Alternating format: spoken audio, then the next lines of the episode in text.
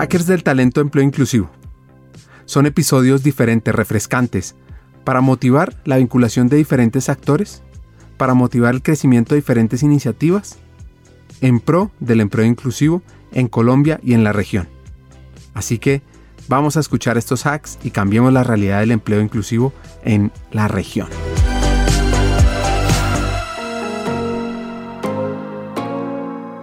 La Fundación Acción Interna promueve las segundas oportunidades para dignificar y mejorar la calidad de vida de la población carcelaria y pospenada en Colombia.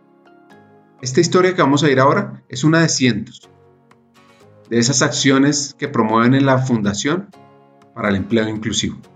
Hola, mi nombre es Sandra Quinchoa, tengo 22 años, soy parte del grupo de jóvenes en la Fundación Acción Interna donde nos preparamos para acceder a oportunidades formativas y laborales. Yo creo, desde mi experiencia, que acceder a oportunidades formativas es muy importante para poder acceder a oportunidades laborales en empresas en las cuales incluyan a la población vulnerable o estigmatizada, como es mi caso, y el de muchos otros que han estado privados de la libertad. Yo como joven hago una invitación a que las empresas sean más incluyentes y nos den oportunidades que nos permitan mejorar nuestra calidad de vida y crecer como persona y laboralmente. Gracias.